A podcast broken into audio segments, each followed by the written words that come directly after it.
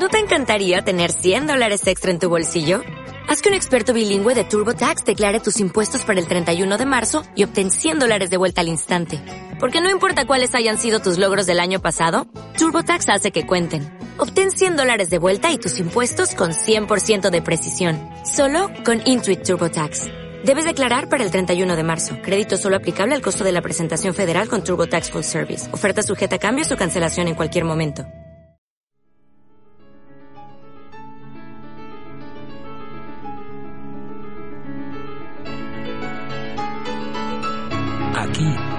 Empieza el vuelo del Fénix.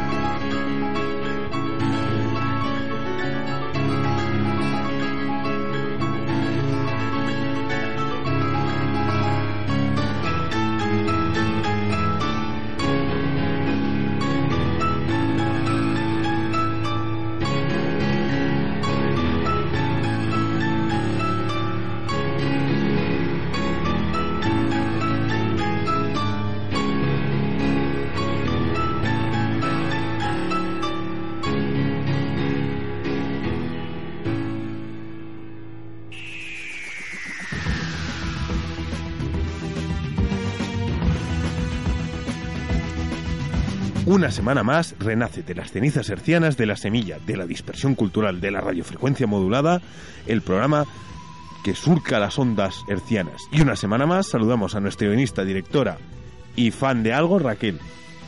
X-Files Forever, la noticia de la semana. Filler, ¿no? Vuelve tu... No hemos hablado suficiente, ¿no? De Expediente X en el programa Nunca del es suficiente. Nunca es suficiente. Nunca. Nunca. Tendríamos que decirlo cada día, de hecho. Gra- gracias, Raquel. Buenas noches, Bonarien. Peor, peor sería que hablase de sexo en Nueva York. Eh, a todo esto, Tyler Durdianos, saludos. Y bueno, buenas noches escuchantes. Esta semana repasamos las noticias de Inmaterium, aunque parece que la, la noticia que va a ocupar y copar va a ser Expediente X, Tampoco hay tanto que decir. Mm, No sé, no sé yo si será peor el remedio que la enfermedad. Y, y dice el guion, el guion dice, amenaza, con que yo tengo que hacer una sección que se llama Guerra de Mitos, donde yo quería hablar de Matrix y la hipertextualidad en la saga de Matrix. Yo creo que esta vez podrás hacerlo. ¿Va a dar tiempo esta semana? Sí, te lo juro porque vamos a decir pocas noticias y te dará espacio, Y me dará para espacio poder para- hablar. Y no, si... no, no ha habido hype en las redes, ¿eh? Pero ¿cuándo va a hablar de Matrix? No, no. No, Mm, Sí, No, no, la verdad es que No, no. tampoco nadie lo ha dicho, No, ¿no? hay hordas enfurecidas de fans pidiendo la sección tampoco. No, no. Ojalá, ¿no? Pero Pues igual, Pues puedes bien. hacerlo. tendremos, recordaremos nuestro concurso Sherlockiano y si da tiempo tenemos el cómo conocí esta serie con una serie que Raquel, pues Bueno, que he, reviso- he revisionado, no, he visionado por primera vez que es Alias. Muy bien, pues esto es lo que da de sí el vuelo del Fénix esta semana, así que carguen sus rifles de protones, enciendan las terminales y dejen de jugar al Barcenas Time Power Up porque empieza... ¡El vuelo del Fénix!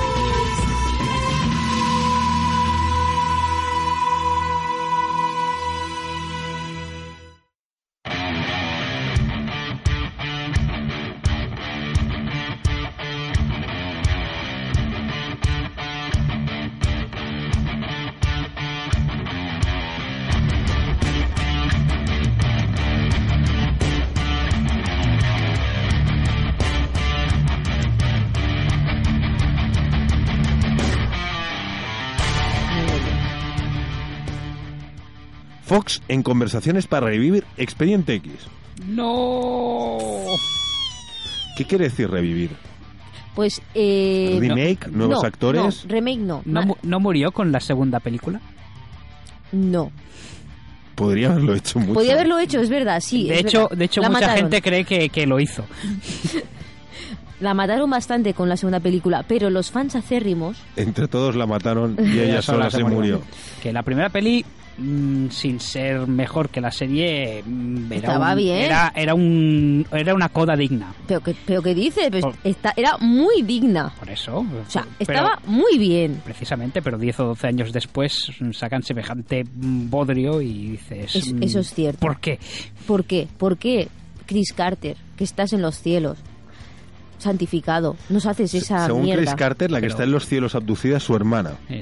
Sí, Pongamos- eso en realidad. eso, eso él cree. Oyentes, sepan que Chris Carter cree en realidad que su hermana fue abducida. O sea, la trama de David, de, Sí, de- del agente de Fox. Mulder, de una hermana abducida y tal, él cree que es trama real de la desaparición de su hermana. Si lo llego a saber yo esto en su momento, Oji- igual no me hago tan fan de... Ojito, cuidado, ¿eh? Ojito aquí. Ojito aquí, ¿eh? ¿Eh? Que Una- Chris Carter, ojito. Aquí una, una te- psicoterapia pepino, ¿no? Aquí de Sí, 9 o sí. 10 años de, de creatividad. Pues yo que sigo todas las noticias que, que hace Gillian Anderson y David Duchovny y todo, o sea, mm, sigo ca- periódicamente todas las cosas que pasan en su vida.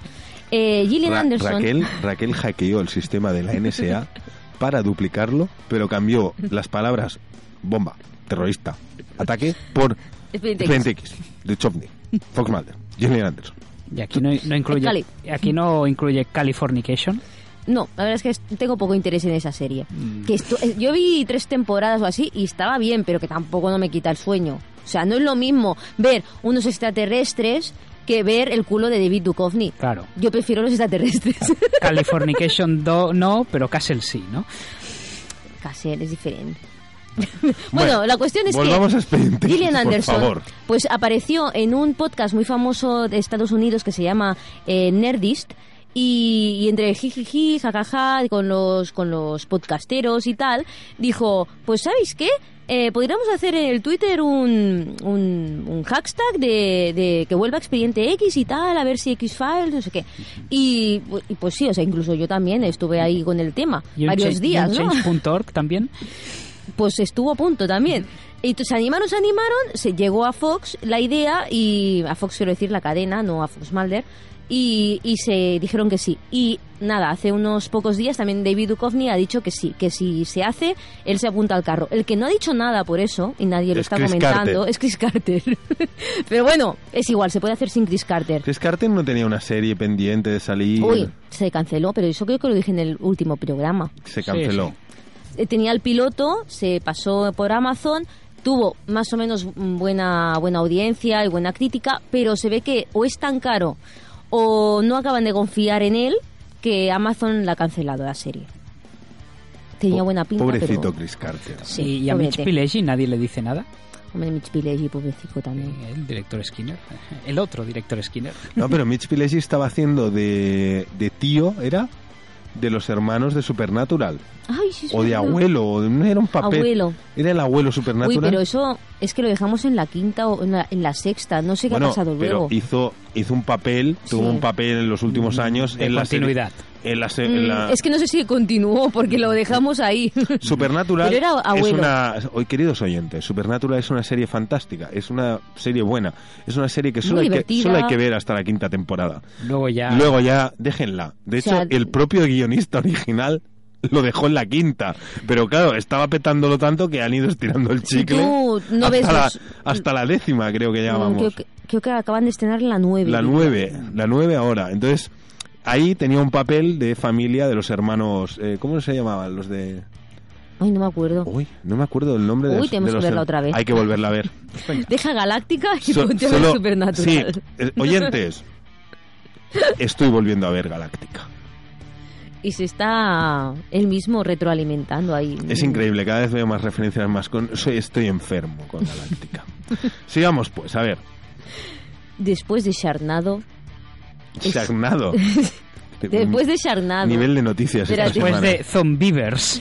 Sky Sharks. Tiburones, nazis, mutantes, zombies y voladores. Ese, ese no es el título Hay de la que- película. Y ¿eh? con, y con piorrea dental. La película se llama Sky Sharks. Sky Sharks, que, que como Iron Skies, ¿no?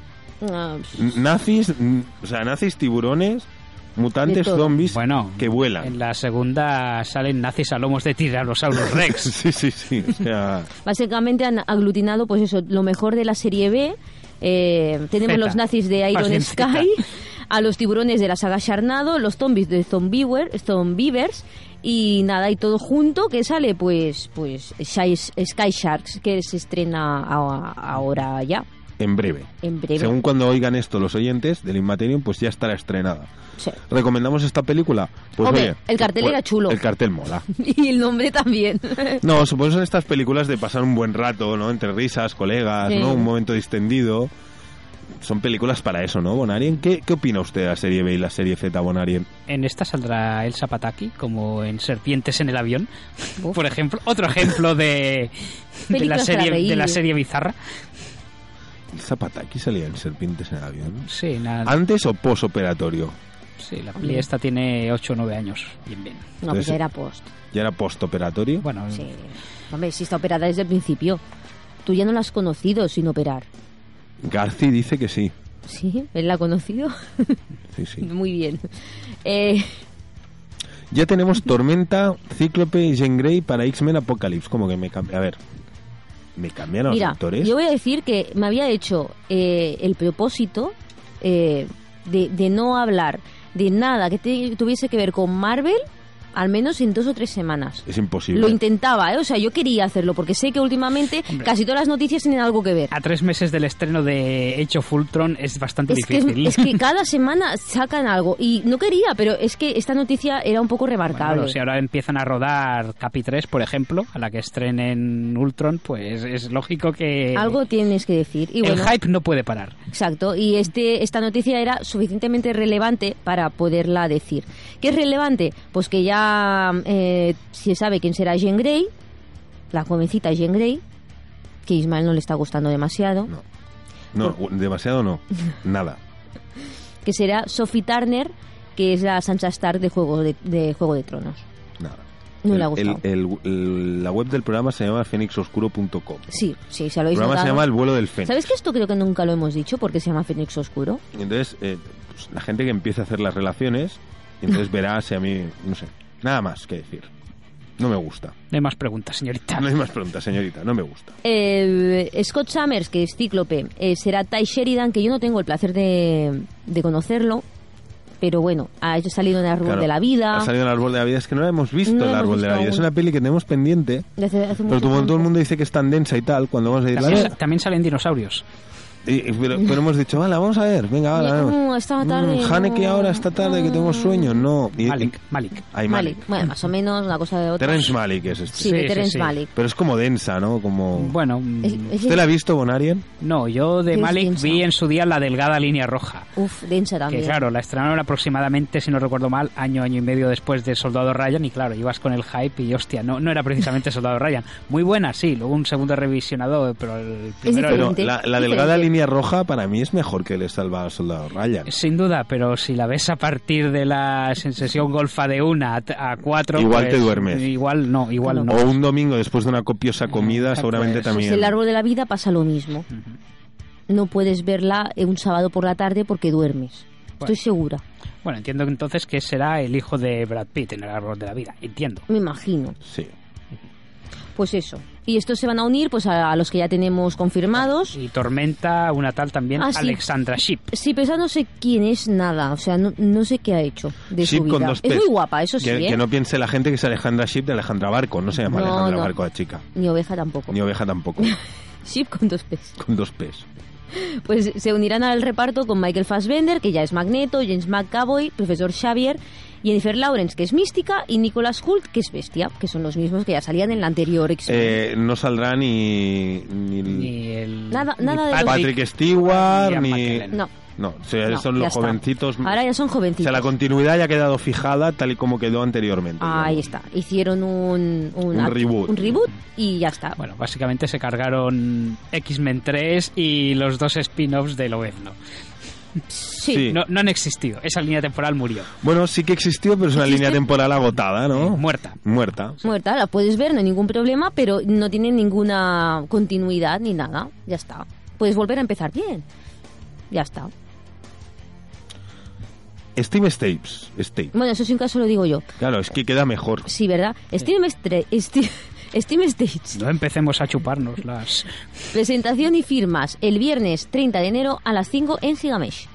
¿Y quién va a venir? ¿Quién va a venir? Pues, pues, gente, ¿eh? No, bueno.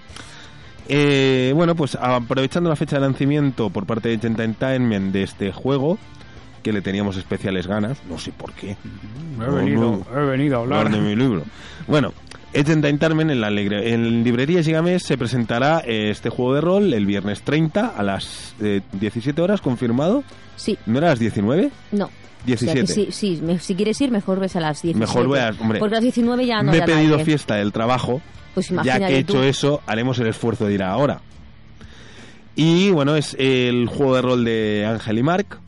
Que son los creadores de este, de este juego, ambientado en lo que inicialmente era Cenogaya y que poco a poco, eh, bueno, Cenogaya eh, será... Cenogaya era muy grande. Era muy grande, Cenogaya es enorme, es un universo de juego increíble. Entonces, Por lo tanto dijeron, pues vamos a hacerlo un poco más pequeñito. un poquito más pequeño libro. y se ha quedado en Steam States, los estados del vapor, donde, eh, donde es una especie de mezcla, es un universo que mezcla eh, un poquito de... La gente, los roleros me entenderán si les digo que es una mezcla muy agraciada entre Deadlands, la fantasía clásica, y un toque más steampunk pulp. O sea, todo eso agitado y bien removido en partes iguales y te sale el cóctel de Steam States. Y un sistema de juego que hibrida muy bien la, la línea más tradicional también con elementos de la, de la nueva ola de juego, ¿no? Más, más narrativista y más moderna. O sea, es un híbrido en ciertos aspectos muy bonito, muy elegante, con unas ilustraciones preciosas es y donde va a salir un libro de antologías, Antología de cuentos. de cuentos, muy bonita ella también, Sí. muy bonita, unos, porque son toda la gente que ha participado del... Las del- mejores plumas del género. las mejores plumas del género, entre ellas, no sé. Las tal- mejores plumas del género y yo, que y yo. estaban Están las mejores plumas del género que habían que habían probado el juego. que habían probado el juego. La por, idea, por lo tanto, la idea es que en, en la línea de la llamada de Tulu, Edge decidió que este juego saliera a la luz, no solo en- con el formato juego de rol básico, una caja muy bonita, con mapas y, y ideas, sino que también va a estar acompañado de un volumen que es una antología de cuentos se llama Historias de Ansalans. historias de Ansalans. Ansalans es el país, de, de- es, es la capital Ansalans de... ah, vale, la ciudad, Ansalans ¿no? es la ciudad que es la capital de los Steam States. Y entonces a, eh, a la gente que habíamos podido probar el juego entre bambalinas y que habíamos podido playtestear o verlo, pues entre esa gente, entre los que también nos tenemos el vicio de escribir, también verán alguna cosa escrita por, por Vanessa, nuestra Vanessa compañera de de, de Critic. Critic, y algunos otros jugadores y demás. Y aquí también el que habla, pues nos- nos- tuvimos el placer de colaborar con, con un texto y demás. Y entonces, pues bueno, a mí me hace especial ilusión acudir a esta presentación por- porque he podido aportar un granito de, de mi visión de lo que es el mundo de Steam States con un relato que se llama Juguetes. Y que así para los oyentes, si quieren saber un poquito de qué va, vamos a decir que es la mezcla perfecta También es perfecta. Sí, sí, porque la hice yo. no, pero digamos que en aquel tiempo estaba viendo House of Cards Sí. y sería el resultado de mezclar lo que puede pasar en un mundo como Steam States con, con magia oculta, secretos, mm, tráfico de objetos mágicos y, y House of Cards. Yo creo que están ahí las Yo influencias. creo que es más remarcable la la mm, eh, que, que te fijes en, en los en los personajes que casi siempre la gente se olvida de ellos. Bueno, es que Pero bueno, ellos porque he leído el, el cuento. los, el protagonista, eh, hay gnomos. Ay, su nomito. Una de las razas que son los gnomos son los protagonistas de... No son eh, grandes héroes. No es un... Son la carne de cañón. Eh, Sí, sí. se, llama, se llama juguetes. Se llama juguetes. Pues hasta aquí las noticias. Hasta aquí las noticias. Acabamos con... Eh, ¿Has visto? Y ahora podrás hacer Matrix. Fíjate.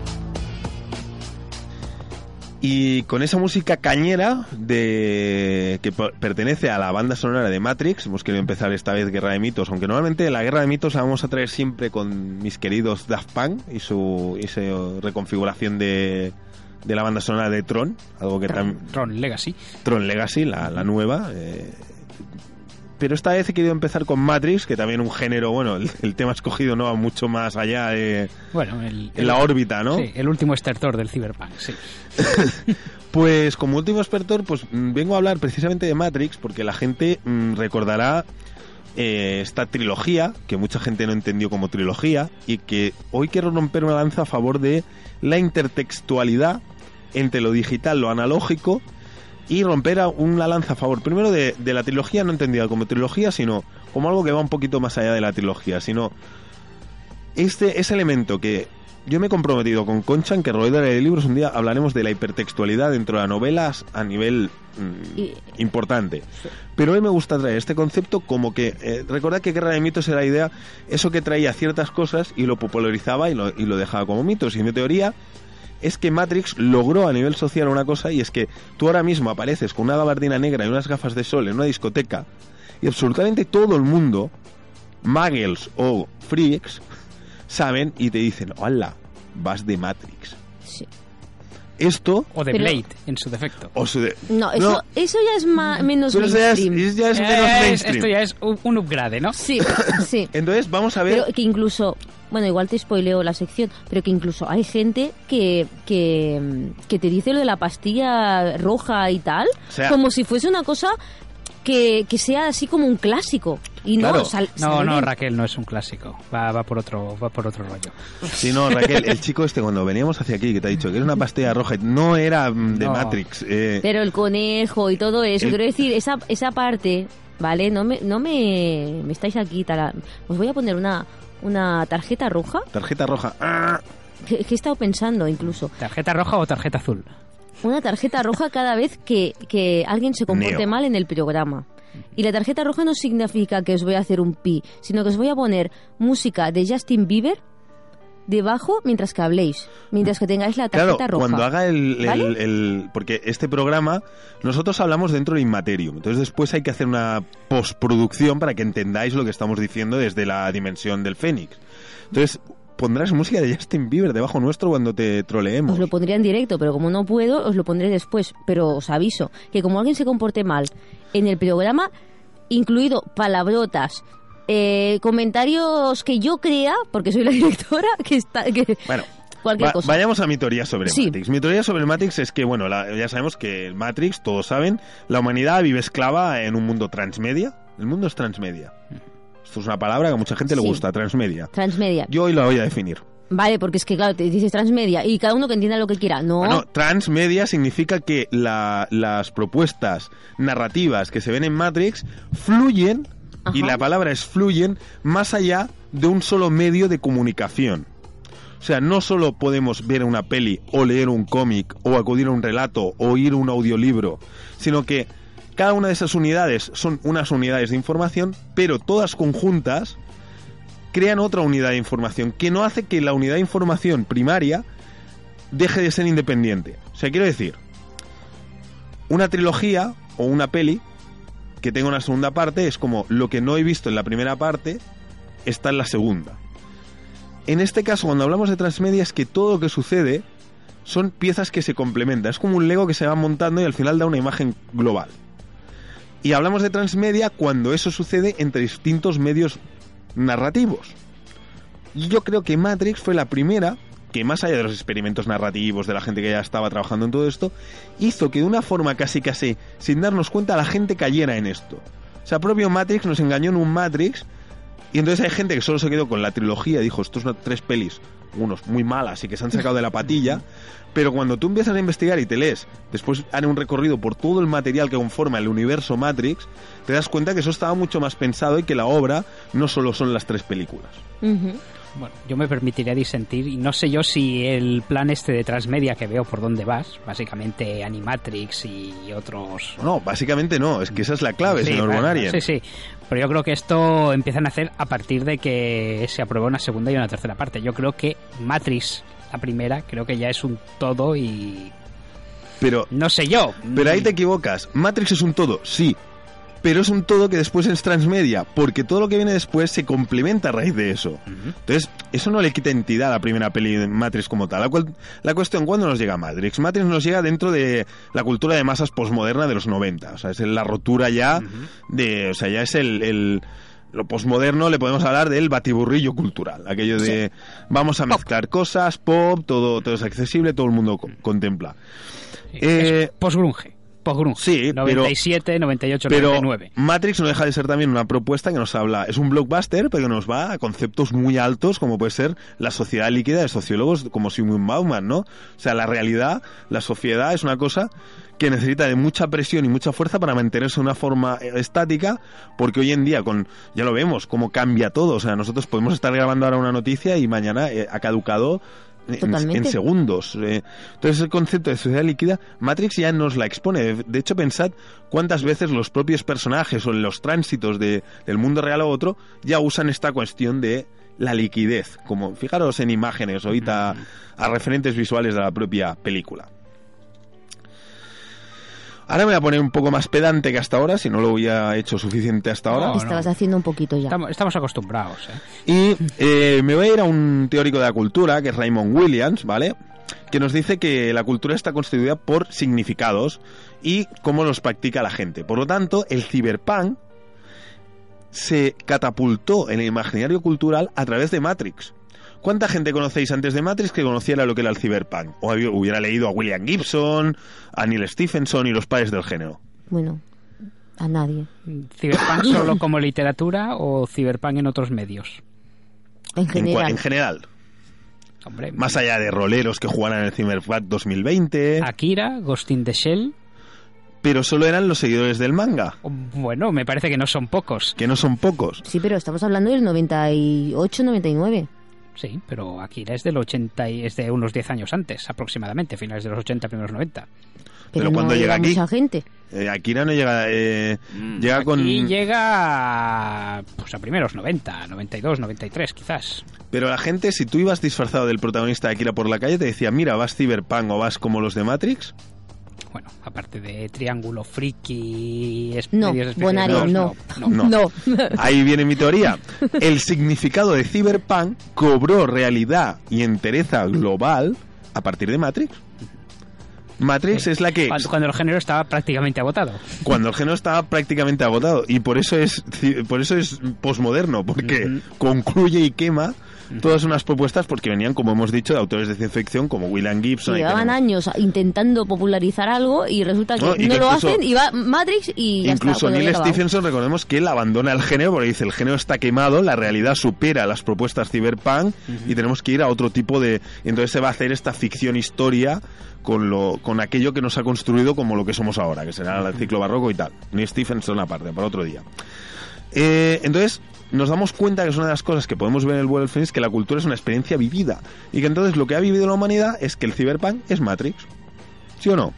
Sí. Y la realidad es Matrix, ¿por qué? Porque tenemos que al- al- al- alrededor de Matrix, señor Bonari, mire, el universo Matrix es tres películas, cómics, webs interactivas, los cortometrajes, videojuegos.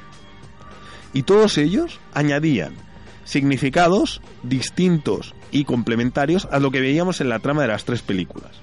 Por lo tanto, la persona que quisiera llegar a entender todo lo que estaba sucediendo en, esa franja temporal del universo de Matrix tenía que acudir de forma simultánea a cada uno de esos elementos para rellenar celdas. Sí que es verdad que cada celda es autónoma, pero el conjunto del mosaico se haría a través de eso. ¿Qué, ¿Cómo se os queda el cuerpo? Sí, sí. Yo sigo dudando que existiese el mosaico antes de la aprobación de la segunda y tercera partes. Pero esto Pero es una da, opinión da personal. igual eso. Sí, sí, no, no. Mm, Pero Eso- eso es independiente es de cómo ha funcionado el objeto cultural. Da igual si estaban planteadas o no. Que ya, yo estudié eso en la universidad precisamente y sí que estaban, ¿eh? Por eso hice un trabajo sobre Matrix y, y, y el- y ellos sí que tenían planteada la segunda y la tercera. Otra cosa es que luego les, dejar, les dejasen hacer. Pero cuando hicieron la primera ya tenían planteada la segunda y la tercera. Pero es independiente de que el mosaico que se ha hecho después, si había segunda o tercera. Porque las cosas, la realidad se va construyendo a partir De, de hecho, Matrix ya tenemos un... O sea, en Matrix podemos ver que cómo cristalizan o se vuelven casi... Más que cristalizar, yo, yo le diría gelificar, ¿no? Porque se vuelven como gel, son un poco... No, no, no tienen entereza física, pero es que no solo están las referencias al género de ciencia ficción como Neil Stephen y tal, sino que es que juego en la hipertextualidad porque Matrix presupone que todo el mundo sabe que Alicia corría detrás de un conejo para, porque llegaba tarde, para llegar al País de las Maravillas. Si los espectadores de Matrix no conocen o no son partícipes de eso, por lo tanto Lewis Carroll y todas las implicaciones de la relación después mm, posmoderna, incluso lisérgica de, de lo que supone el País de las Maravillas y Alicia y demás, si tú como espectador no sabes eso, te estás perdiendo un mensaje clave de uno de los momentos de la película. Entonces los Wachowski ya parten de ahí. Eh, evidentemente también vienen de que ellos también han sido espectadores de aquí Akira, eh, Bueno, antes citamos Tron, por ejemplo, que Y también... Tron. Y todo, todo el Entonces- ochentero y primeros noventeros. Entonces todas estas cosas están dentro de Matrix, pero están para que precisamente las reconozcas y entonces complementes. Por lo tanto, es, eso es hipertextualidad también. Y eh, bueno, ¿Es aparte... hipertextualidad o sería bagaje cultural? No es hipertextualidad porque está citado directamente. Hay un conejo rosa en un tatuaje. Pero- Y, y Neon recibe la orden de sigue al conejo rosa, como hizo Alicia. Está haciendo la misma estructura, no se Sí, inventan sí. nada. Yo no me fijé en ese conejo rosa, yo me fijé... Sí, sí, hay un tatuaje. Sí, bueno, si tú lo dices. Sí, que sí. Sí, sí, hay un... ta- la- cuando pican a la Sí, puerta... Mónica Bellucci, sí. No, bueno. Mónica Bellucci tiene una tórrida escena en uno de los videojuegos besándose con la mujer de... Ah, de Niobe. Niobe, que es la mujer de... De Morfeo. No, No, bueno, de- sí. de Will Smith. Will Smith en la realidad. eh, No me acuerdo cómo se llama. Estamos hablando ¿Jara de... Pinkett? Jara, Jara- Jada Pinkett Jara Steel. Pinkett. Pero estamos hablando de realidad Matrix o de nuestra realidad. Ah, Pero es que hasta qué punto la realidad Matrix y la nuestra no se solapan, ¿no? Mm, Ah. ah. Ah, amigo.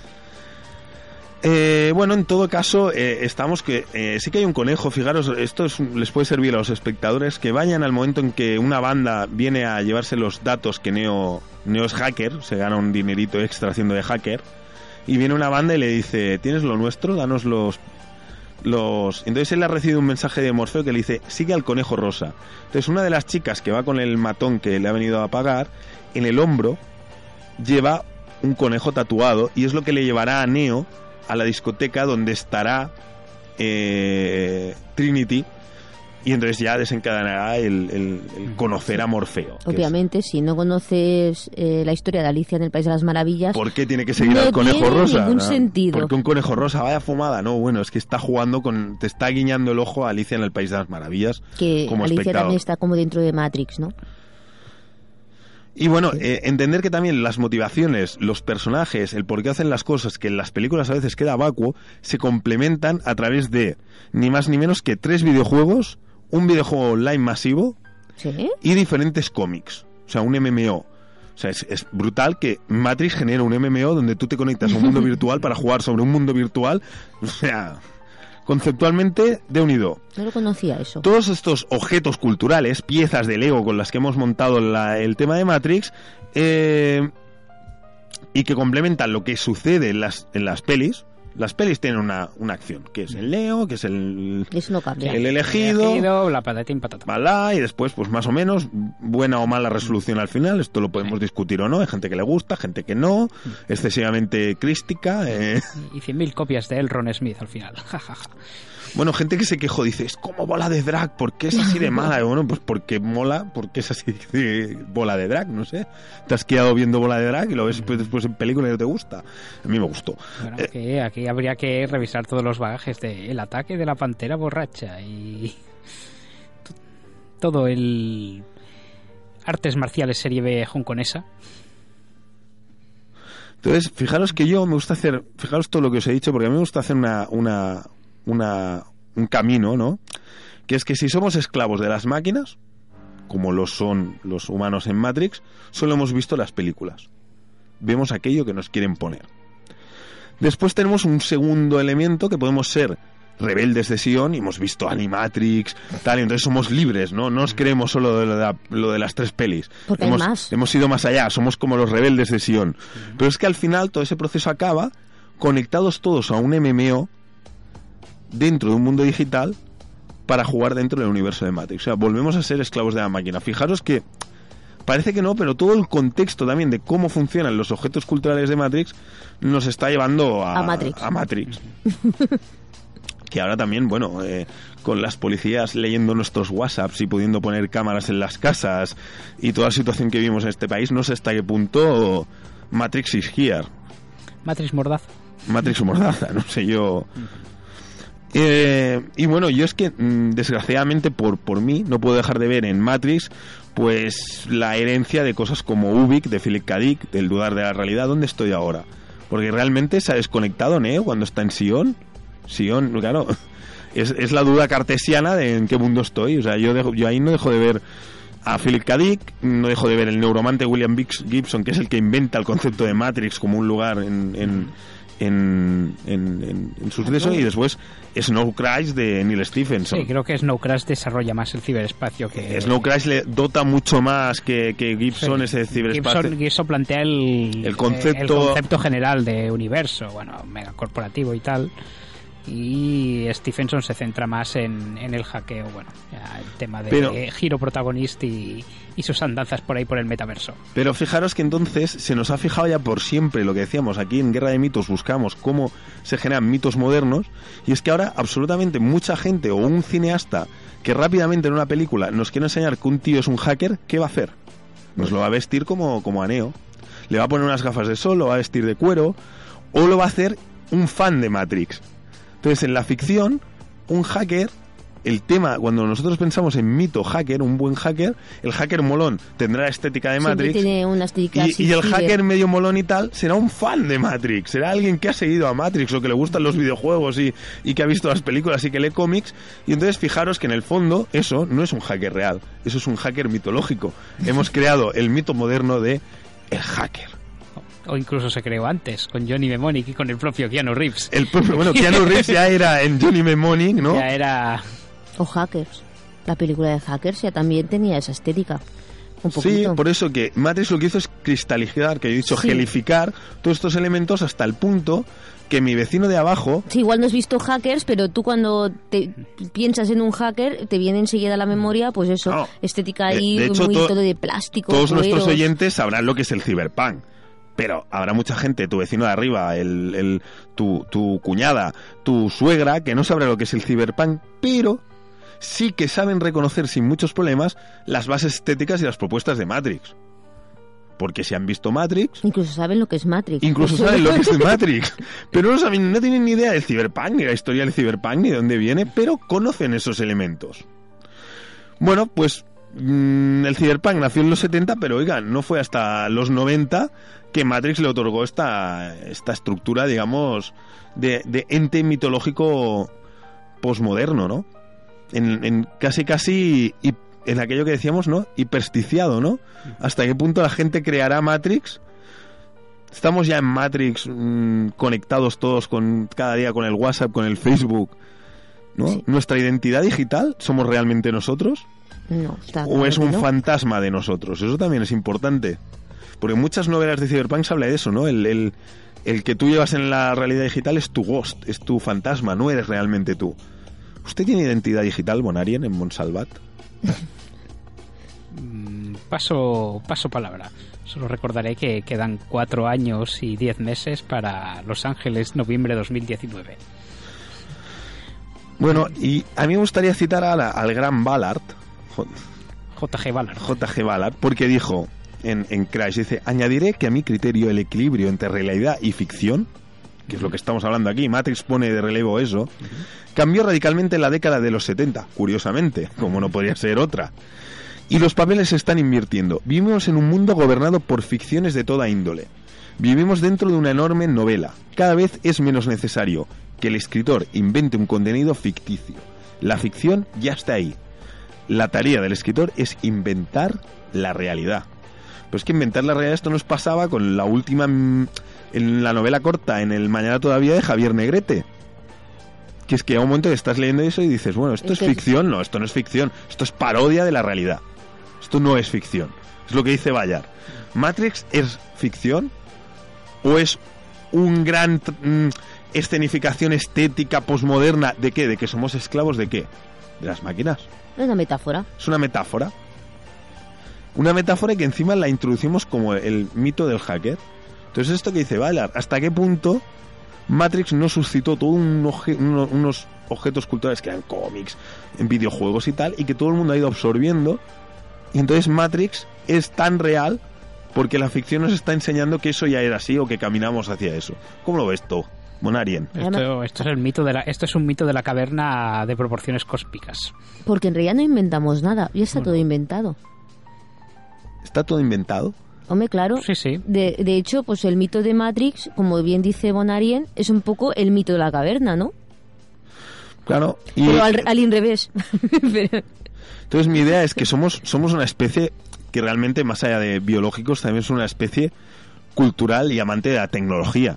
O sea, desde el, desde el mono de 2001, ¿no? Ujú. Hasta HAL. O sea, está ahí. O sea, desde que empezamos a pegar en una piedra y crear un- la primera herramienta, hasta los chips de silicio y el iPhone en el bolsillo. Sí, sí. Pasa que esto, como ya dije en su día, Kubrick se lo ventila en dos segundos. Sí, sí, esto él lo, lo soluciona. Aquí una elipsis de la hostia. Y entonces somos amantes de la tecnología, vivimos rodeados de tecnología. Este podcast no sería posible sin tecnología, ni redes, ni internet. Pero hasta qué punto todo esto que pretende facilitarnos la vida no nos está enfocando hacia el- la pesadilla cyberpunk y somos también esclavos. ¿Sabríamos hacer muchas cosas de las que hacemos si perdiéramos nuestra tecnología como especie? no, ya te lo digo yo. Y entendiendo como sociedad nuestro bloque, este bloque capitalizado, industrializado, desarrollado y, ¿no? En la medida de lo posible, yo intento depender lo menos posible. Es muy difícil y cada vez más difícil, pero Hoy, hoy, viniendo esto un poquito, ¿no? Haciendo esta dif- diferencia que me veo obligado aquí a hacer, ¿no? Como decir, no todos los mundos son el mundo tecnificado. Hoy me ha gustado mucho un, un chico que es antropólogo, conozco, bueno, ya, algo más mayor que yo, que él, él fue inmigrante magrebí, vino aquí y aquí pudo estudiar antropología y tal. Y hoy hablando dice, ay, mira, estáis jugando un wargame, estábamos jugando un wargame en, en el casal de jóvenes donde trabajo. Digo, sí, sobre la Segunda Guerra Mundial. Y me contesta él, ¿por qué le llamáis mundial si nadie de África luchó? Dice, qué curioso vuestro endocentrismo, ¿no? Bueno, se luchó en África y creo que los franceses tenían mucha carne Sí, de cañón pero Sí, pero, pero los franceses lucharon en África. Ningún africano luchó libremente porque él quisiera luchar. Porque en su día eran franceses, a esto es lo que hay. Pero, Pero no. entiendes que de- cuando él dice que nosotros le llamamos guerra mundial, dice será guerra mundial vuestra, porque La nues- vuestra. la nuestra no este, lo fue. este amigo tuyo está en un chip postcolonial bastante de- desvirtuado, como diría aquel. Bueno, pero no me parece mala que nos cuestionemos cosas de este estilo, porque eso es desconectarse un poco de Matrix. La guerra mundial, siempre ha sido la guerra mundial. Oye, vamos a ver cómo se definió la guerra mundial. Igual Sí, hemos ido por inercia y, y no debería ser así. Bueno, desde el- mm, la propia palabra Matrix no nació en la película, eh, ya sabemos que viene de Gibson y eh, me gustaría acabar con otra cita de Tarkel, en un vídeo que es La vida en la pantalla, que dice, los videojuegos no son algo que haya, que haya practicado mucho, dice el autor. Y en realidad me hubiera sentido avergonzado de ir a estas galerías porque todo el mundo era mucho más joven que yo. Por- claro, cuando eran los videojuegos iniciales, tipo Tron, ¿eh? Sí, sí. Dice ya, los videojuegos de Tron me pillaron mayor para ir a jugar. Space Invaders y... De ir a estas, bueno, era mucho más joven que yo, pero cuando me fijé en uno, pude ver en la intensidad física de sus posturas lo absortos que estaban estos chicos. O sea, la tensión, la conexión, aquello que estás con el videojuego y, la gente incluso a veces gira los mandos. ¿Por qué la, el Nintendo hizo mandos móviles? Porque la gente cuando tenía el cable como hoy giraba el mando para girar los coches. O sea, esa intensidad física. Creían claramente en el espacio que estos juegos proyectaban. O sea, cuando estamos jugando un videojuego, estamos como en Matrix. Creemos que estamos cogiendo ese fusil. Creemos que. Por eso esa interacción con el Oculus Rift, el 3D.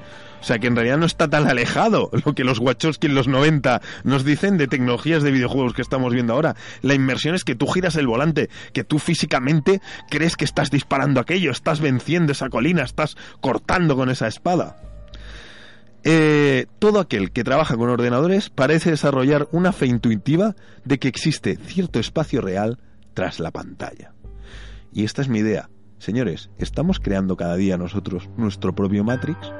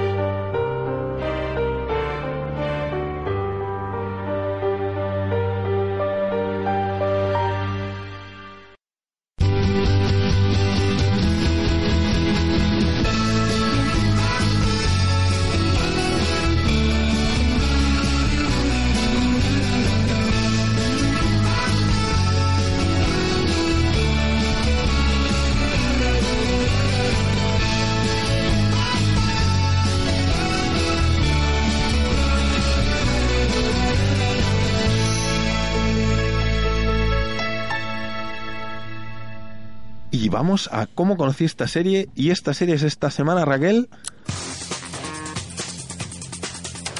Alias. Alias. al- alias. Alias. Es una serie que yo no había visto en su momento. Es del 2001. ¿Sí? ¿No? Del 2001.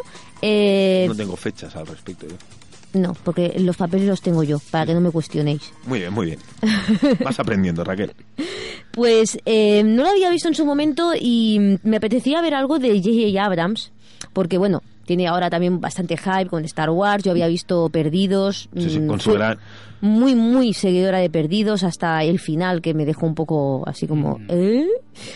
Eh, pero también vi Felicity en su momento, que fue la primera serie que él fue mm, productor ejecutivo.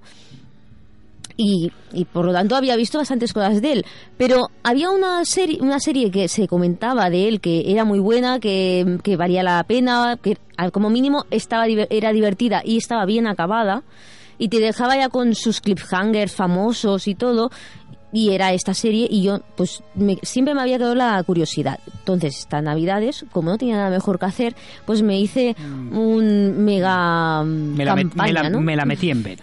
Sí, totalmente. Hasta mm, llegar a ver media temporada de 22 capítulos en un día. Doy fe. El récord fueron Tre- ¿13, creo? 13 episodios en un día. Duran casi una hora cada uno. Vaya, que no- Los oyentes harán no- no solo hay- 40, 45. los oyentes harán cuentas que si el día tiene 24 horas y vio 13 capítulos, No solo- escasamente de- dejó de verlo para ir a mear, ir a hacer otras cosas y dormir. No solamente hay sobredosis de colesterol en fechas navideñas. No, no, no, no. 13 en un día. Total, que me vi las cinco Fastuoso. temporadas. Pero lo hice por, por el programa, ¿eh? No lo, no lo hice solo por mí. Mareas de oyentes sea- pedían alias en esta sección. Yo me se estaban acabando las series que había visto ya, entonces dije, que, pues qué me queda por ver, ¿no? Y entonces dije, bueno, pues vamos a ver alias para poder comentar y tal. Suerte que me dejó ver el especial de Navidad del Doctor Who. Pues sí, porque estuvo Casi, casi no me deja. Ni que, ni que fuese una, ni que hubiese sido una obra maestra. Pues estaba bastante bien. Estuvo bien, estuvo bien. Estuvo bien. Alias, Alias, pues mira, está de, es de- del 2001 hasta el 2006, cinco temporadas. Fue emitida en la ABC. DFG. Eh, fue creada por J.J. Abrams, ¿vale? Es eh, productor ejecutivo durante los cinco años, que las cinco temporadas, aunque creo que solo dirige uno de los capítulos y de guionista no fue en ningún momento. Los, guionistas responden a Roberto Orchi, ¿no? Y No, no, aquí se separaron. No, no, es- no fueron ellos. Eh, en todo caso la productora era Bad Robot, sí. que es la productora de J.J. Abrams. Sí, Roberto el equipo habitual, pero no estaba ni Roberto Orchi ni el... eh, eh, ¿Cómo se llama el, el otro? Lindelof, Su amigo, sí, el Lindelof. Lindelof, el, el más buscado. el más buscado después de Lost. Eh, El que dijo, no, no, no estarán muertos. y de Prometheus. también, pero de eso no hablaremos. Porque nos vamos a... A, os- a fostiar. No, a fostear. Os hago un poco así de resumen de más o menos para los que no hayáis visto la serie, más o menos de qué va. Eh, la protagonista de Alias es Sidney Bristow, eh, interpretada por Jennifer Garner. La habréis visto en Electra, por ejemplo. Gran, chica gran de- película. Una chica de, de buen ver. Gran secuela de otro no menos grande superhéroe. superhéroe. De hecho, se conocieron ahí con Ben Affleck, que son pareja. Sí, y desde entonces, ¿eh? Y desde entonces. Eh, es reclutada por el SD6, que es una rama de una, de una organización criminal, que ellos no saben que, que- que es una organización criminal los que trabajan para Los ellos. trabajadores del SD6 piensan que son agentes fieles de la CIA. Pero no, no lo son. En realidad trabajan para unos malvados terroristas. Eh, Exacto, ¿vale? Jail, Hydra. Entonces, ya en el primer, pues sí, más o menos, en el, Sí, en el episodio piloto, ya pues eh, todo eso es que ella ya se entera de que en realidad no trabaja para para el SD6, sino, eh, digo, no, que no trabaja para la CIA y tal, y entonces se... eh, se vuelve agente doble, ¿vale? Entonces dice, sí, me habéis engañado, me habéis matado, porque eso no es un spoiler porque eh, pasa en el piloto, me habéis matado a mi prometido y tal, pues ahora voy a ser agente doble y os voy a, a matar desde dentro, ¿no? Os voy a destruir. Entonces, el único que... mm, Lo que no ha logrado la CIA con todos sus recursos de inteligencia, lo haré yo. Una mujer sola. Ella y su padre, que es Jack Bristow y que, y que también es agente doble. Solo puedo decir una frase con esta, con esta serie. No menosprecies el amor de un padre por su hija. Nunca. Nunca. Es el mejor padre de la... Bueno, él y me atrevería a decir eh, Adama. Los No. dos mejores padres. Adama no es buen padre. Adama, Es buen hombre, hombre. no, es verdad, Adama es buen es padre. lo mismo. Pero Apolo no es buen hijo. Vale. Aquí al menos ella es buena hija y él es buen padre, mm, relativamente. Tampoco quiero hacer spoilers. Pero bueno, que sí, que lo hace todo por su hija, Estás realmente. gordo, Apolo. No diré nada más. Eh, gran parte de la trama de los cinco años, o casi diría que todo el arco argumental que une los cinco años, es precisamente eh, un- la figura de Milo Rambaldi, que se supone que es un... Atención a la fumada. Mino Rambaldi. La mezcla entre Walter Bishop y Leonardo da Vinci. Eh, Pues sí, sí, ahí la has dado. Se- ¿Será hermano de Carlo, el mupetista famoso de ET, Dune y otros? Se supone que es un arquitecto, profeta, un hombre de ciencia del siglo XV que tuvo unas visiones eh, en su época y dejó mm, para la posteridad, para el futuro, artilugios y profecías. El tío se montó una gincama, chaval, que lo flipa. Que, que ríete de Nostradamus y... Sí, sí, era un como- Nostradamus da Vinci. Pero como si hubiese dejado todo todo el mundo, ¿no? Pues eh, con, con pequeños secretos, objetos, todo... El tío había inventado ya rayos láser, codificación ADN. Una especie de bueno, bomba Bombas, mm, no sé qué. bueno, rara. Era un cracker. Un crack, un en el crack. siglo XV, ¿eh? Y, y todas las Y- y organizaciones... seguro que también tenía insomnio, ¿no? Y todas las organizaciones criminales y la CIA y los gobiernos pues van a buscar estos artilugios pues porque realmente son de una tecnología muy avanzada y tal. Hoy, Entonces en cuarto todo, milenio, Milo Rambaldi. pues yo, me- yo llegué a buscarlo, ¿eh? Al- Bueno, cuando apareció dije, ¿este tío existía? Y no, no existe. Tranquilos. ficción. Tranquilos. Eh, pues eso es a grandes rasgos, ¿vale? Eh, la verdad es que está bastante bien estructurada porque, eh, bueno, a ver, las temporadas tienen sus, Altibajo. sus altibajos. Podríamos decir que la primera y la segunda temporada son muy buenas dentro de lo que cabe, o sea, están muy bien. A- aparte, el tema de, de los cliffhangers que, pues eso, que, que te dejan al final de la temporada, al final del capítulo, así como de, ¿qué va a pasar? En la primera temporada es que te lo hace en todos, todos, todos. Tanto que eh, se ve que mm, la- los, altos directivos de, de la ABC dijeron que si podían relajarse un poco los guionistas porque estaban notando que los espectadores en lugar de ganarlos los estaban perdiendo. Porque como había tanto cliffhanger era que si no habías visto el capítulo anterior no podías ver el, el siguiente. Entonces claro en ese tiempo no había internet y te podías bajar los capítulos y tal. Por lo tanto si no habías visto la semana anterior era como que perdías eh, audiencia entonces dijeron relajaos un poco y con el tema y y hace que respire un poco la serie. Pero igualmente durante la segunda temporada no hay tanto cliffhanger, pero se lle- lleva bien. Luego la tercera considero que baja un poquito, pero poquito, ¿eh? No está buena como la primera y segunda, pero está muy bien. La cuarta, yo creo que es la que flojea más, aunque sigue estando bien, pero flojea. Y la quinta está bien porque cierra, y cierra bastante bien todo el arco argumental, ¿vale? Te cierra todo lo que sería tramas personales, tramas y dramas personales. eh, Dramas, sobre todo dramas. Ramones. Dramones. pero mm, también es verdad que es más corta porque dio la ca- bueno dio la casualidad como habíamos dicho eh, se enamoró de Ben Affleck la Jennifer Garner se casaron tuvieron ella se quedó embarazada al final de la cuarta temporada entonces ya le dijo a los a los guionistas oye que me he quedado embarazada qué pasa y entonces dijeron tú tranquila que lo vamos a meter. Y ella se queda embarazada también en la Se en la serie. Una drama absurda con el bebé. un poco absurda, porque a ver, sí que es verdad que aprovecharon bien y sabiendo que es que había pasado de verdad, dije, ah, bueno, pues está bien pensado. Pero claro, si no llega a ser porque ella, la, la actriz, se queda embarazada, era una cosa que tampoco no hacía falta. Bueno, hace, Pero bueno, que está bien aprovechado. hace dos mil años hicieron algo así, ¿no? Eh, yo qué sé, Scully, por ejemplo, también... Scully también, eh, o sea, Gillian Anderson también se queda embarazada al final de la primera temporada de Expediente X y también la, la abducieron durante tres capítulos para que la mujer pudiese dar a luz. Pero bueno, eso fue más cutre.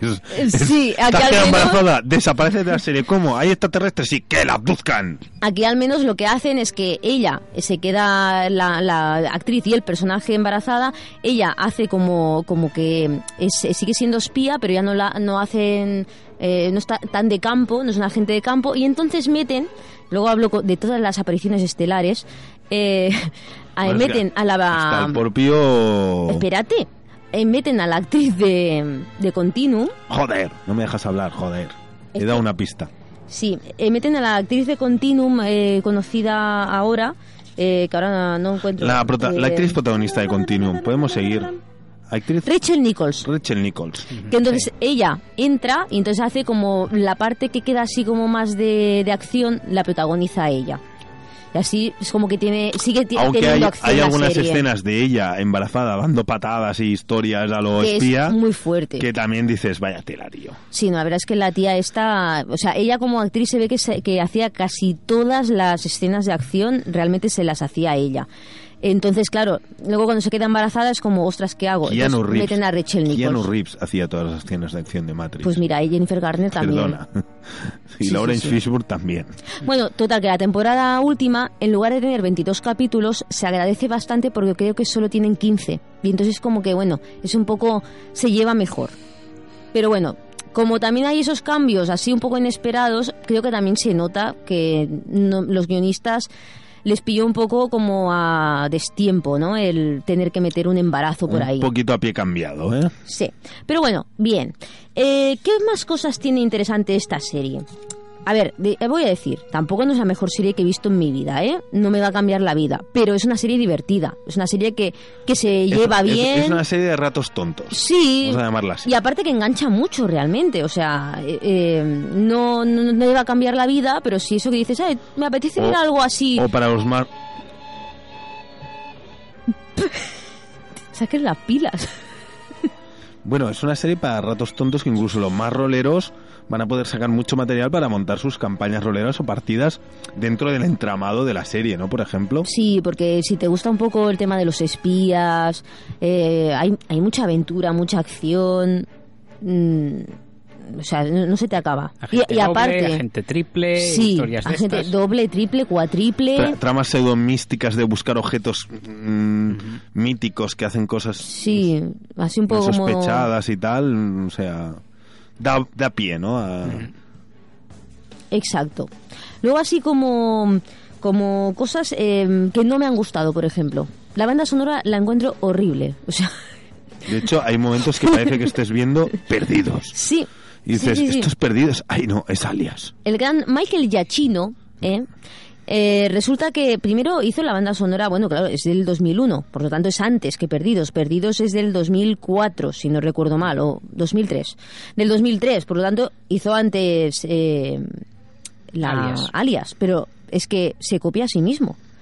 Tú copias, es yo copio. Hay momentos en que yo pensaba que estaba viendo Perdidos en lugar de Alias. Y luego que la, la cabecera de la serie es también horrible, pero horrible. Mm, y la música no es de Giacchino en este... O sea, no- la su culpa no sería suya, sería de J.J. Abrams. Pero bueno, quitando eso, eh, ¿tiene alguna curiosidad, por ejemplo, en que durante la primera, segunda y tercera temporada hay como, como fotogramas escondidos en la cabecera? Que eso yo la verdad es que no lo vi, eh, lo supe después. Que, que es como que te dan pistas sobre precisamente el Rambaldi. Y luego en la cuarta que sale, tú te acuerdas porque es, es muy hipnótico, eh, hay una cabecera de la cuarta temporada en que se ven 47 imágenes de ella cambiándose de estilo. Es una de las gracias que tiene la serie, en que cada temporada, cada capítulo se Según el cambia alias o la como de esto que tiene que hacer, mm, va tres, cuatro de, veces. de enfermera, sea. de médico, de operaria, de grunge, de punk, de goth, de... De lo que sea, de vieja, de, de todo, se, se disfraza de cualquier cosa. Una mujer para for all seasons. Sí, sí, entonces 47. ¿Qué, ¿Por qué digo del 47? Yo no las conté, pero eh, como, como aparece 47 veces así, pa, pa, pa, no te daba ni tiempo de ver el, el- los nombres de los demás actores. Entonces, en la siguiente temporada cam- cambiaron otra vez la cabecera porque los actores, los otros, se, Se quejaron de, oye, mm, Oye, a ver. Hola, trabajamos aquí. Sí, exacto. No solo trabaja ella. hola, Uh. soy el padre de la prota, me gustaría que se viera un poquete mi cara en la intro. Por eso de que soy un personaje igual de importante. Pues eh, estoy pensando que voy a decir solo un par de cosas más. Y- Y, y- en todo caso, acabo de decir alguna otra cosa que me he dejado para el siguiente programa, ¿vale? Vale. Eh, otra cosa así interesante es que mm, lo del número 47 eh, es muy propio de J.J. Abrams meter cosas así un poco raras, ¿no? Y, y, en, y en Alias, una de las cosas que tiene es que el número 47 sale en todo. Sale 47 imágenes de, de ella, de la, de, la chica esta, de Jennifer Garner. Eh, el 47 sale en, toda la- en todos los capítulos, eh, si hay números de teléfono, si hay puertas, si hay pisos, siempre sale un 4 y un 7, un 4 y un 7, en todo. Y eso los fans, pues es como que les mola mucho. Hay muchos fans ¿eh? de Alias, no lo sabía yo, pero hay muchos. Y luego, así como decir, así rápidamente, estrellas invitadas, pues mira, Tarantino. Sale Ahí, Tarantino ahí. como actor Ahí, ahí.